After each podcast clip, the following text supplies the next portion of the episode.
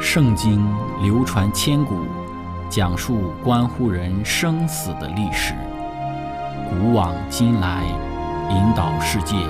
命运的走向。圣经历经风雨，见证真爱永恒的真理，惊天动地，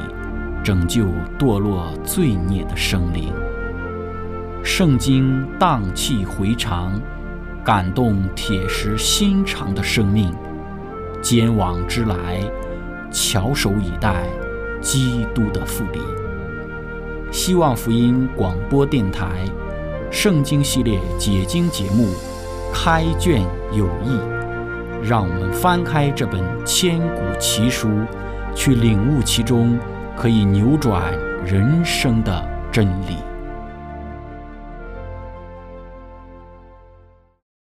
亲爱的听众朋友，平安！欢迎您收听《圣经解经》节目《开卷有益》，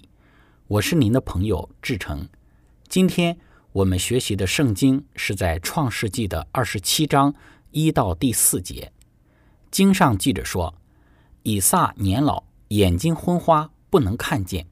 就叫了他大儿子以扫来说：“我儿。”以扫说：“我在这里。”他说：“我如今老了，不知道哪一天死。”现在拿你的器械，就是箭囊和弓，往田野去为我打猎，照我所爱的做成美味，拿来给我吃，使我在未死之先给你祝福。亲爱的朋友，今天我们一起学习的主题是以撒的原则在哪里？开始学习之前，我们一起聆听一首诗歌：我渴慕你。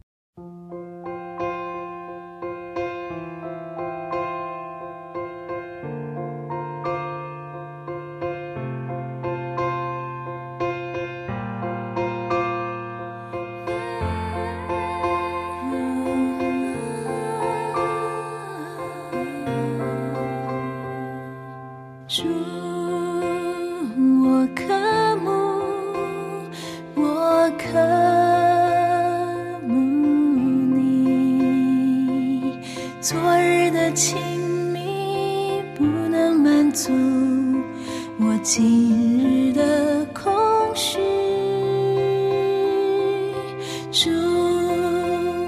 我思念，我思念你，你的鲜血如惊鸿一片，让我思念万千。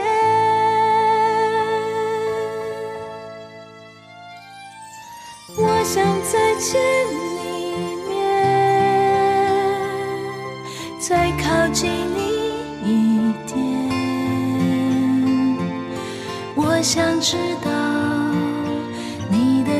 却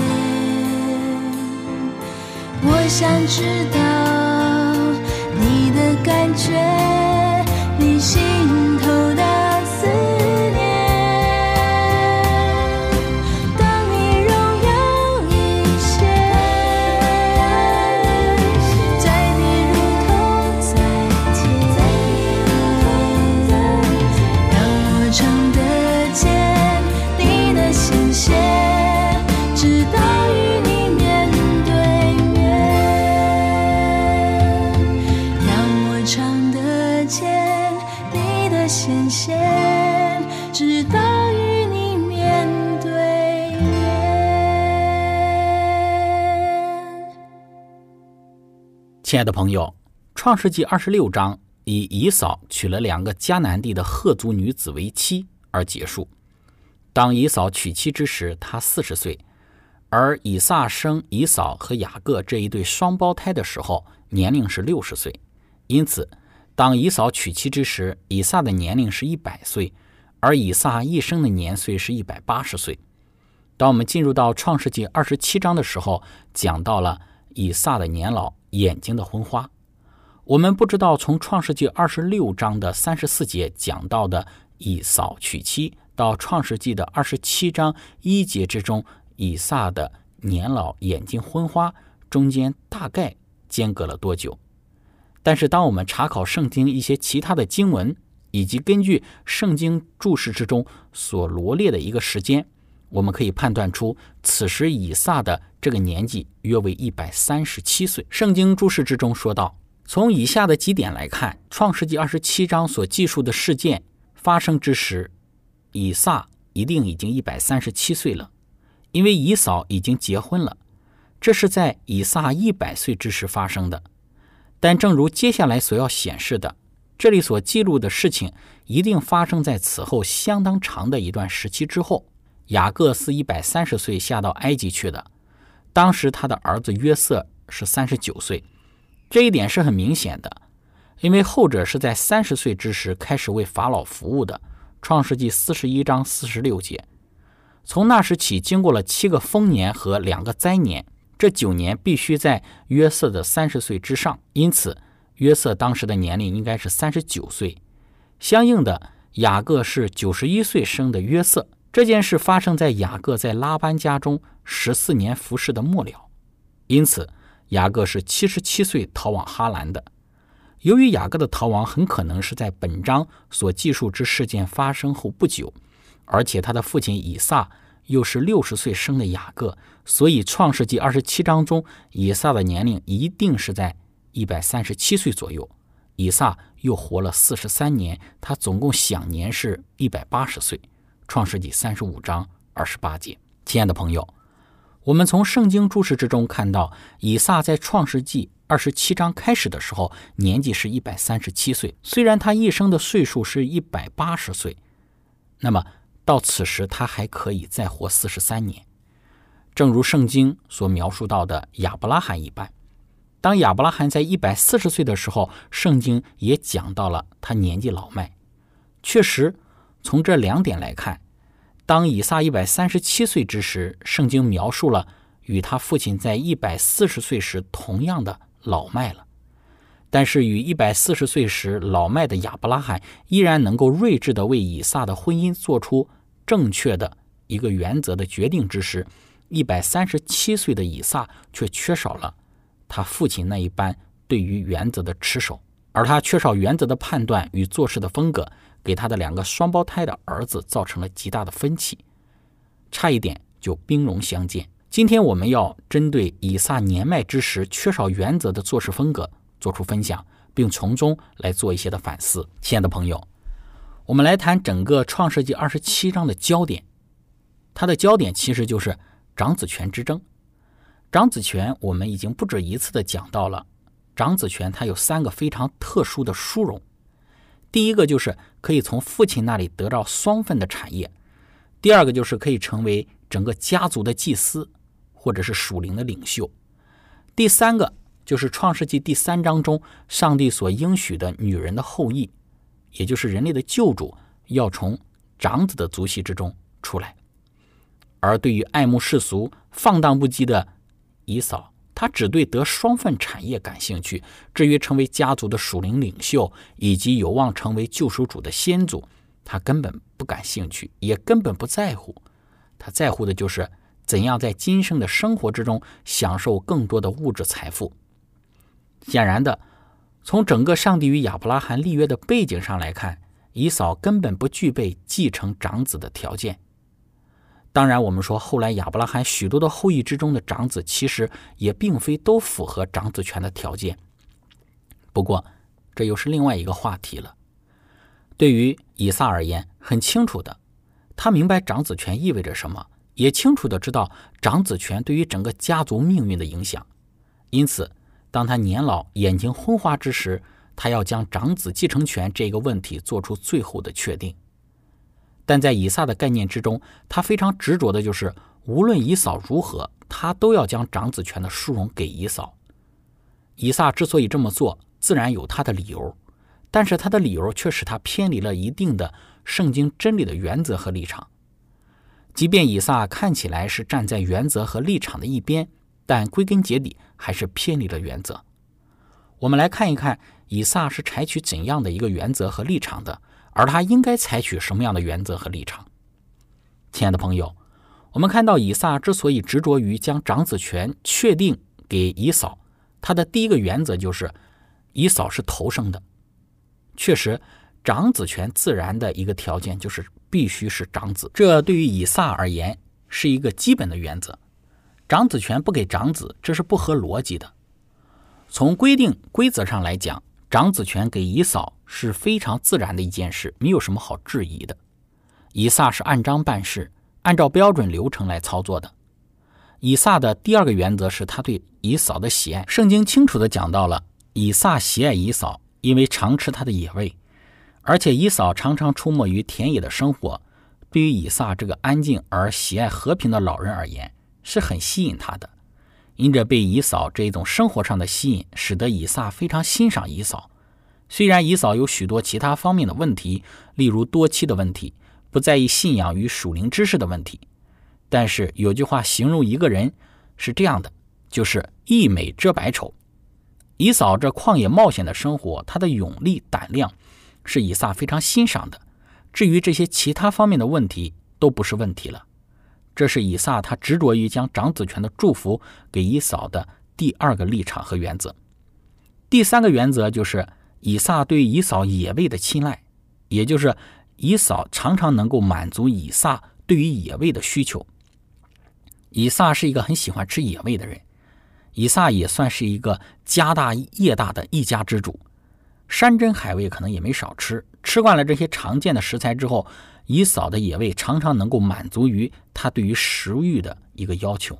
因此以撒在常吃以扫野味的情况之下，有句话说叫“吃人嘴短，拿人手短”，常常吃以扫的野味，自然就不好推辞了。长子权的祝福不给以扫也说不过去。在这三个立场和原则之下，以撒做出的选择就是将长子权的祝福给以扫，是毋庸置疑的一个决定了。在《先祖与先知》这本书之中，论述到以撒这一种执意将长子权的祝福给以扫的意志之时，说道：“以撒向他的两个儿子说明了这些长子权的特权和条件，并声称以扫既然是长子，他就是长子权的合法继承人。可是以扫不爱好崇拜，也不热心于宗教的生活，他不喜欢长子权所附带的属灵的条件，甚至于以这些本分。”为可憎的拘束，上帝的律法就是他与亚伯拉罕立约的条件，在以扫看来乃是束缚他的一个重恶。他重情任性，最喜爱毫无拘束的自由，在他只有权势、财富、盛宴、狂饮才是幸福的。他因自己那一种放荡、浪荡的生活而得意。利百加记得天使的话语，所以她比丈夫更清楚的一个见识。来洞察他们两个儿子的品格。利百加他深信，按照上帝的一个旨意，雅各才是那要承受上帝应许的。他曾再三的向以撒述说上帝的应许，可是父亲的心却专注于长子以扫身上。以撒的意志坚决，丝毫不为所动。以扫一向为外表和世俗的事物所吸引，他娶了两个赫人的女儿为妻，他们都是敬拜假神的。他们带来的偶像崇拜，使得以撒和利百加都非常的忧伤。以扫已经违背了圣约所禁止选民与外邦人通婚的条件，然而以撒仍毫不动摇地决意将长子的名分给予以扫。亲爱的朋友，我们看到，虽然以撒知道以扫这么多的问题存在在他的身上，但因为他的爱心专注于以扫，因此他根本不在于上帝曾经借着天使所说的是什么，也就是那将来大的要服侍小的这一句话，对以撒而言，他根本不为所动。从以上的分享之中，我们要问的这个问题就是：以撒他的原则到底在哪里？他所执着的、坚持的理由到底是什么？就是我们以上所说的，他认为长子权就是要给长子，加上他对姨嫂的欣赏，以及对于姨嫂所给他提供的野味的青睐，即便姨嫂已经不具备成为家族祭司的条件，也不热衷于信仰属灵之事，那么以撒仍执意的要将这个长子权的祝福给姨嫂。上帝在这两个孩子出生之前所说的话。他也甚至置之不理，自己妻子利百加的劝告也当成是耳旁风，不予理睬。当我们看到以撒如此的一个表现之时，我们真的是为之感慨，为之惋惜。自己的父亲亚伯拉罕在一百四十岁的时候是如何做决定的？他在他父亲差不多同样的岁数，甚至还比他父亲年轻几岁的情况之下，他怎么就如此的不辨黑白，不明是非呢？怎么就不具备他父亲亚伯拉罕那一般的睿智呢？亲爱的朋友，分享到这里，我们一起来聆听一首诗歌，何等深情。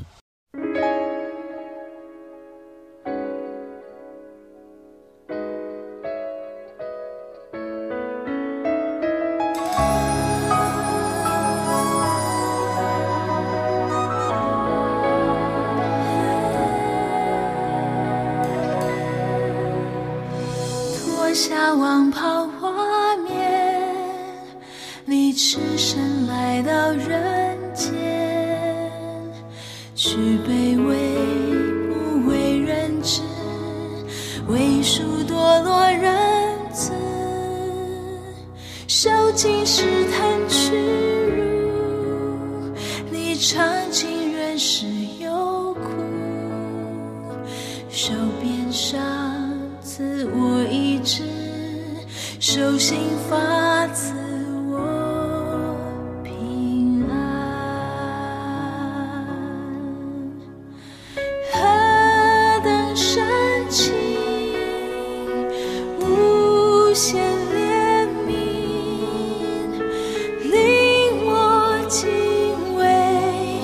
这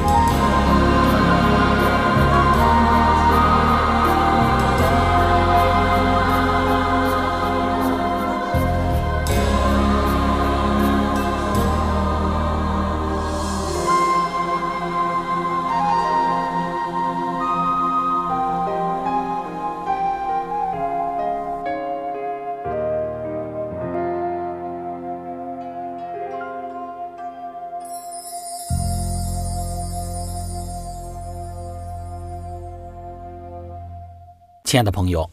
以上我们讲到了长子权的殊荣，以及以撒为什么执意将已经不具备继承长子权殊荣的长子权的祝福给以扫。其主要的三个原因，就是因为以扫是长子，因为以撒他偏爱以扫，因为以撒他非常青睐于以扫的野味。这种自认为自己站在原则，却实际上违背原则的行为。使得以撒忽略了上帝的预言，忽略了他妻子利百加的提醒，执意的要将长子权的祝福给以扫，甚至在给以扫长子权祝福之前，他还要再吃一餐以扫所烹调的野味。在《先祖与先知》这本书中说道：“光阴易逝，岁月如流。以撒年纪老迈，眼睛昏花，